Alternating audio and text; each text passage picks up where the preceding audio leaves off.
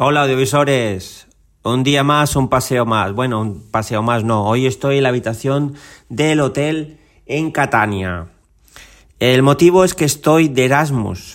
Hoy estamos a día miércoles 29 de marzo y el domingo me fui desde Palma de Mallorca con un vuelo, uh, Vueling, hacia Barcelona. Ahora os contaré los detalles.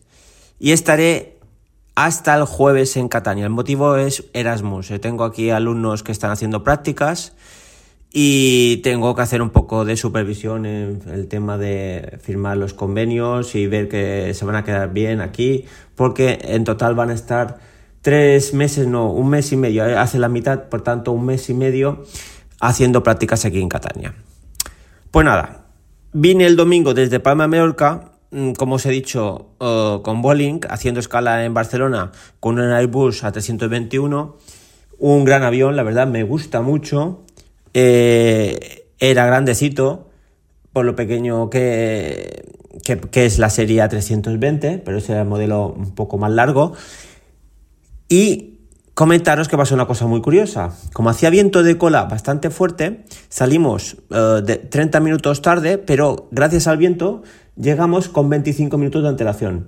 El motivo que salimos por retraso eh, fue que en Marsella, concretamente en, en el control aéreo, hay huelga. O en Francia hay un poco de caos y tal, está un poco así. Entonces nos hizo salir con retraso pero gracias al viento, pues llegamos 25 minutos antes de tiempo. Entonces llegamos casi casi a la hora.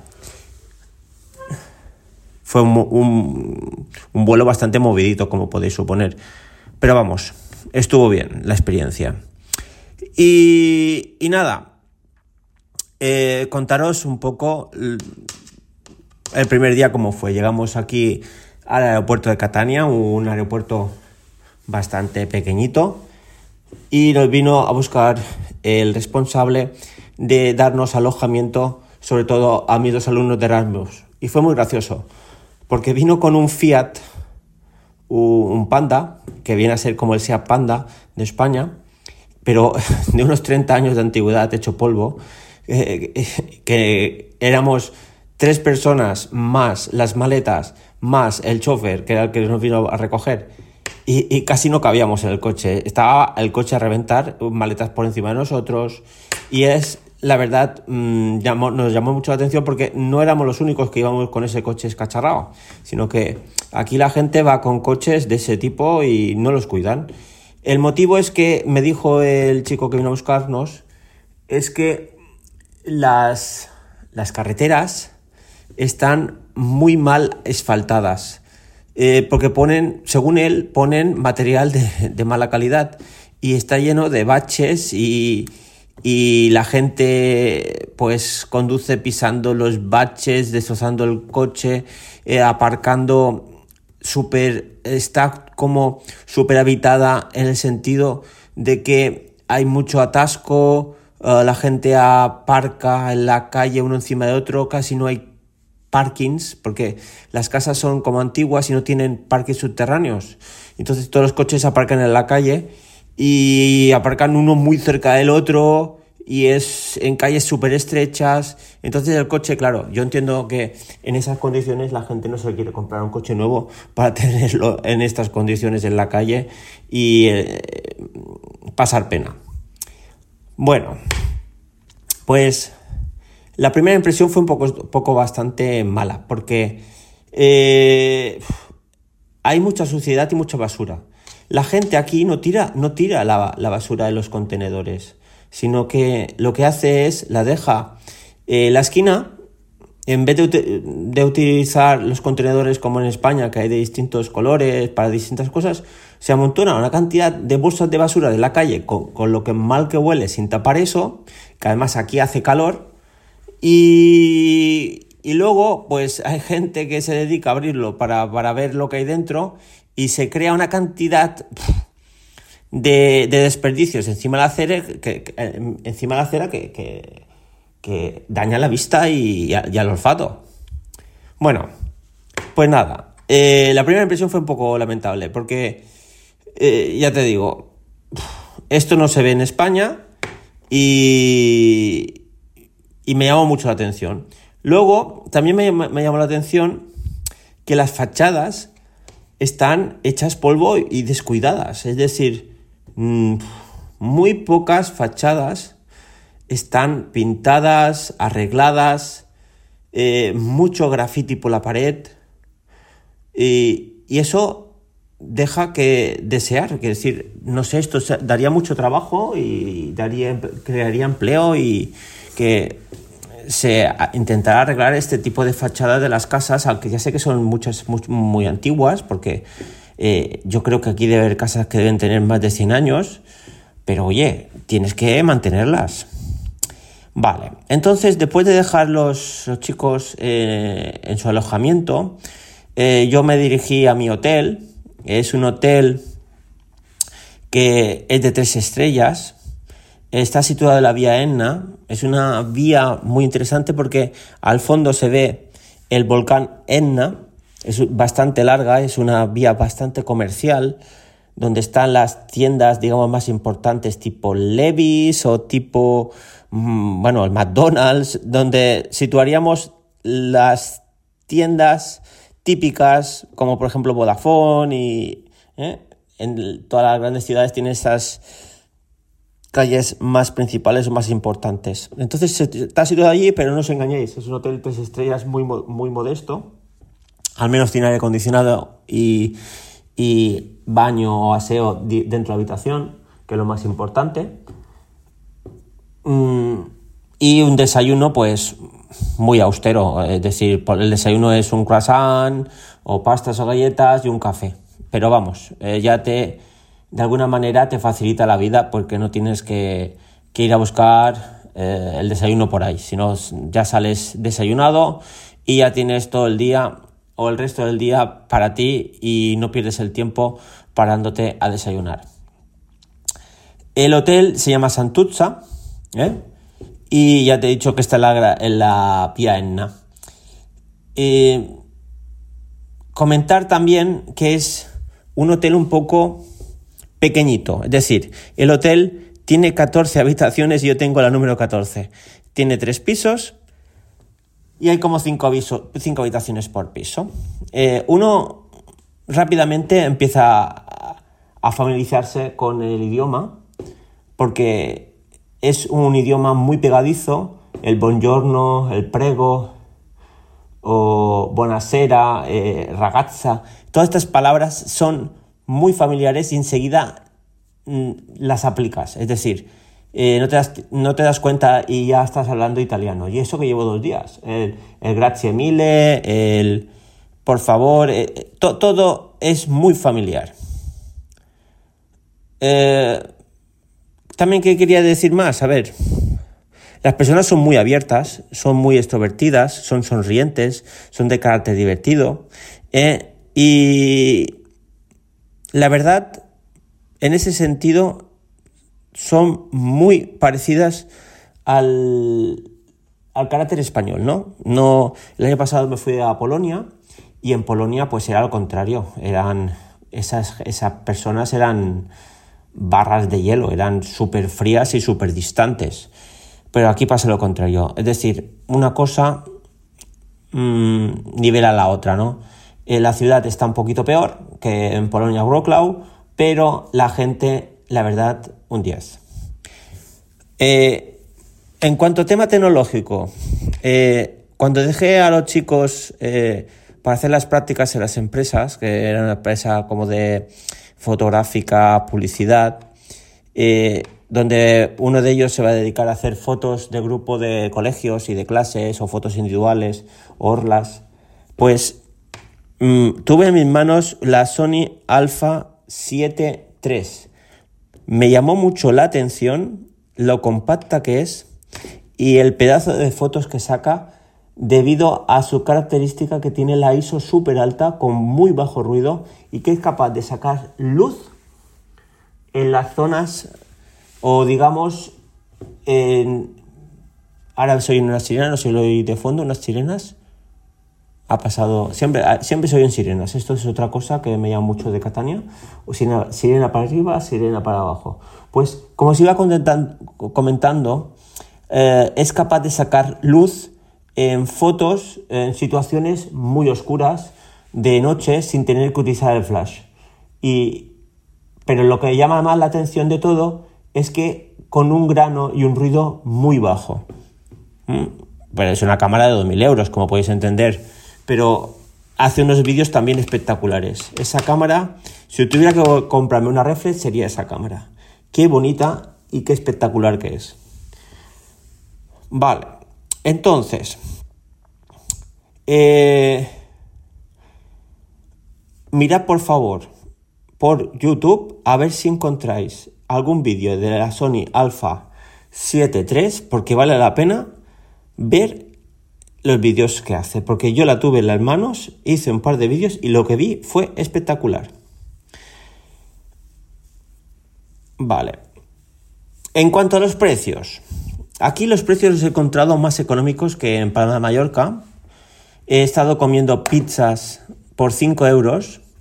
No he ido tampoco a restaurantes de alta categoría, pero sí que buscando por la aplicación de Google Maps he ido siempre a comer o cenar a restaurantes que tenían al menos 4,5 estrellas y que fueran económicos. La verdad he comido pizza muy rica, aunque los mismos italianos de aquí, de Sicilia, me dicen que en Sicilia no se come pizza buena, que aquí lo que se come mejor es la pasta, sobre todo la pasta a la norma. La pasta a la norma es una pasta que lleva salsa de tomate y lleva berenjena frita, una pasta muy rica. Os la recomiendo porque eh, estamos acostumbrados siempre a hacer la pasta con, con, nata, con bacon. Entonces esta es una forma de hacer pasta de una forma muy saludable. Pasta a la norma. Por favor, buscad en internet la receta porque es una receta sana, fácil de hacer y es típica de aquí, de Sicilia. Y las pizzas, ya os digo, las pizzas, sí, también, calidad-precios también. Aquí he ido a pizzerías con, con horno de leña. Eso sí, eso sí que lo cuidan, pero según lo mismos, ellos mismos, gente que, que, como son muy abiertos, he hablado con gente esperando el autobús, esperando el autocar, te pones a hablar con uno y te pones hablar con otro, se entiende perfectamente el italiano si te hablan despacio y ellos se entiende perfectamente el español y te dicen que, que en Sicilia no vayáis a comer pizza porque la pizza no, tiene tan buena calidad como por ejemplo puedas comer en Nápoles o en Roma. Eso es lo que me cuentan. Bueno, eh, ¿cómo, qué llevo encima para, para pasar el día? Pues mira, lo que, yo, lo que yo llevo encima para pasar el día es un Google Pixel y un iPhone 14. El iPhone 14 llevo la SIM dentro y lo utilizo para gestionar llamadas, WhatsApp, eh, Google Maps, orientarme. Y luego llevo el Google Pixel que hago las fotos y los vídeos, que lo suelo hacer, ya lo sabéis, me ha pegado por hacer los vídeos en vertical. Yo creo que la gente consume más en vertical con los móviles que en horizontal con las pantallas de los ordenadores. Por tanto, grabo los vídeos en vertical. Eh, ¿Qué móvil hace mejor fotos o vídeos? De momento me está gustando más eh, el Google Pixel 6a.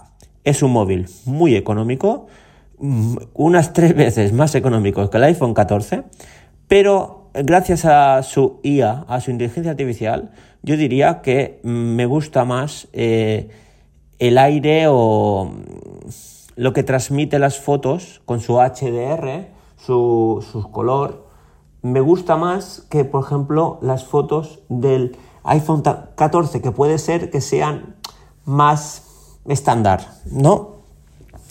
Eh, menos arriesgadas. Eh, un fotógrafo profesional te diría que son mejores las del, las del iPhone, porque son las, no hacen ninguna briguería con la foto.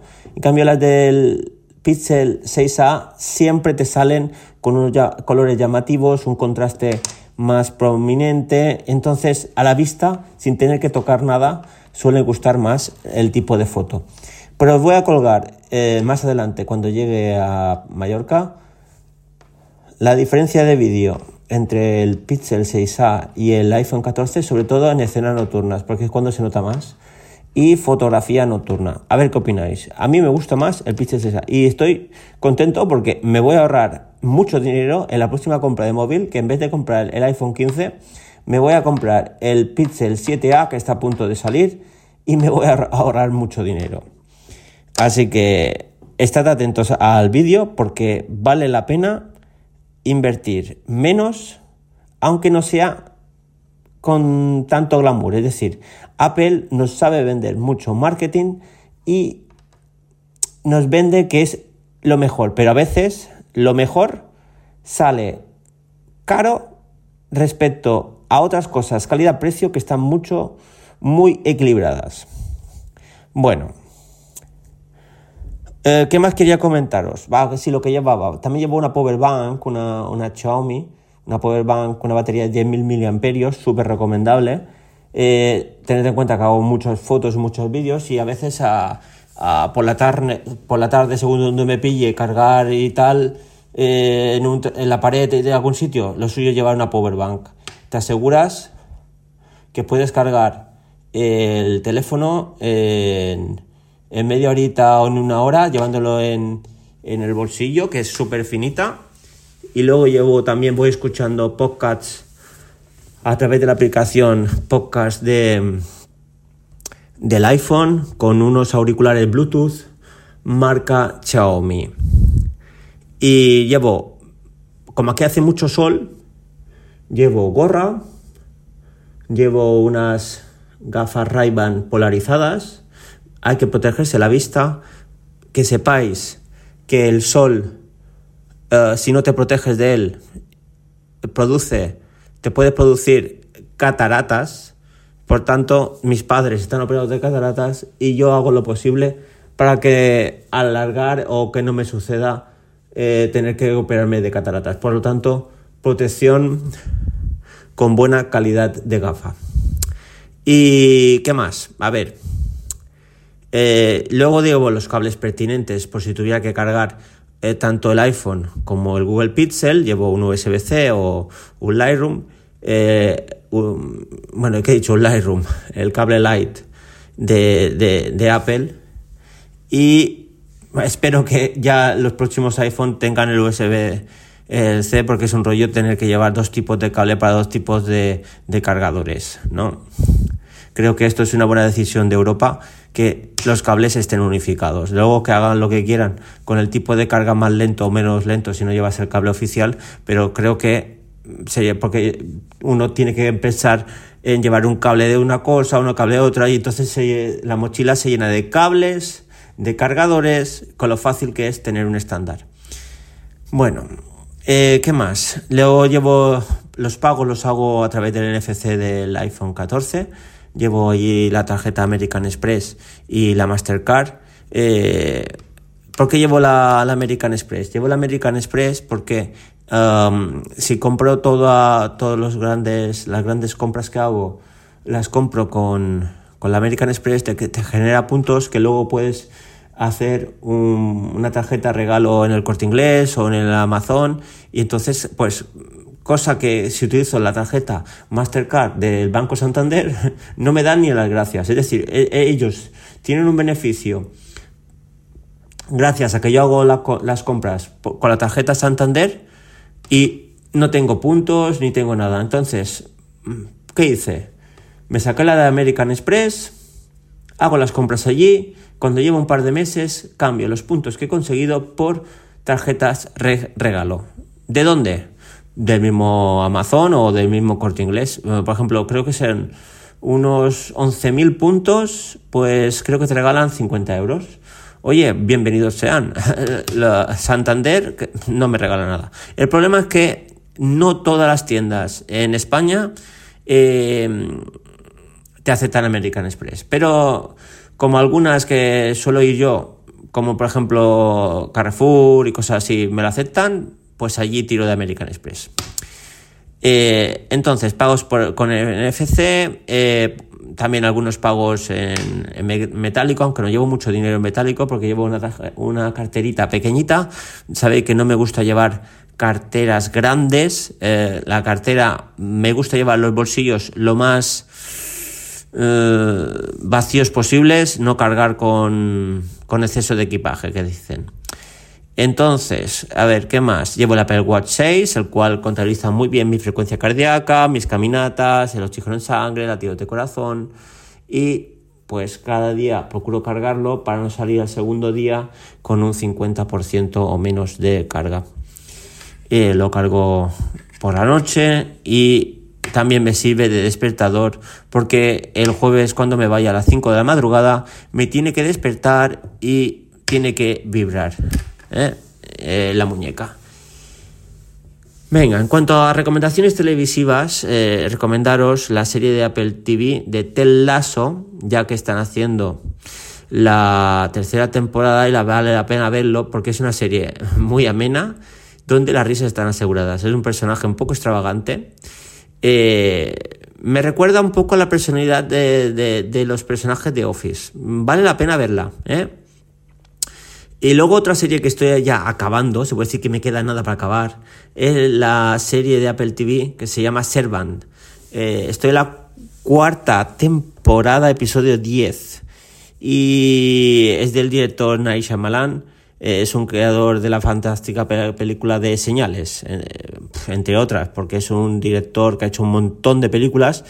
Y la serie, pues es un poco extraña, pero os la recomiendo. Servant, que es una niñera que, que entra en un hogar donde ha habido la muerte de un bebé que luego resulta que no está muerto, no sé.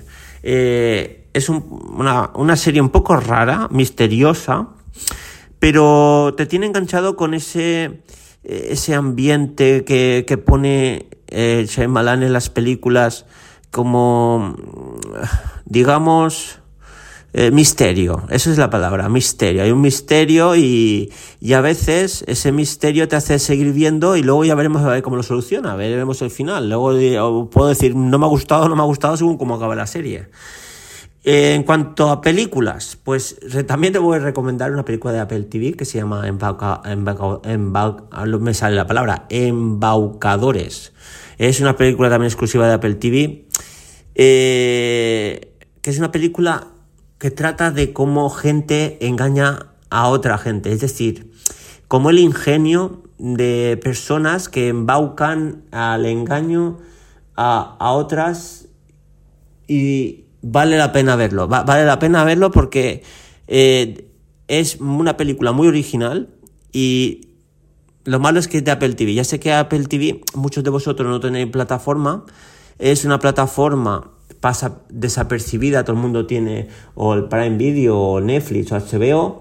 Y el Apple TV es que tiene un precio muy atractivo, pero tiene poco contenido. Pero el poco contenido que tiene es de muy buena calidad. No es como Netflix que saca cada, cada, cada, semana series, películas, pero como churros, pero no cuida la calidad. Apple TV cuida la calidad y puedo decir que todo lo que he visto tiene un nivel de calidad que mm, ya le gustaría tener a Netflix. Netflix además es mucho más caro. Es decir, que tengáis dos meses o tres meses de Apple TV, que muchas veces es la oferta, eh, tres meses de prueba, no sé qué, hay que probarlo, hay que probarlo porque a mí me soluciona mucho las noches cuando estoy aburrido, pongo Apple TV y muchas veces acabo viendo cosas que en, Netflix duró 10 minutos, porque no, están al nivel. Y... ¿Qué más? Eh, nada. Eh, espero que os, hayáis entretenido con mi, charla. Eh, nos vemos en el siguiente podcast. Un saludo y nos vemos. Cuidaros.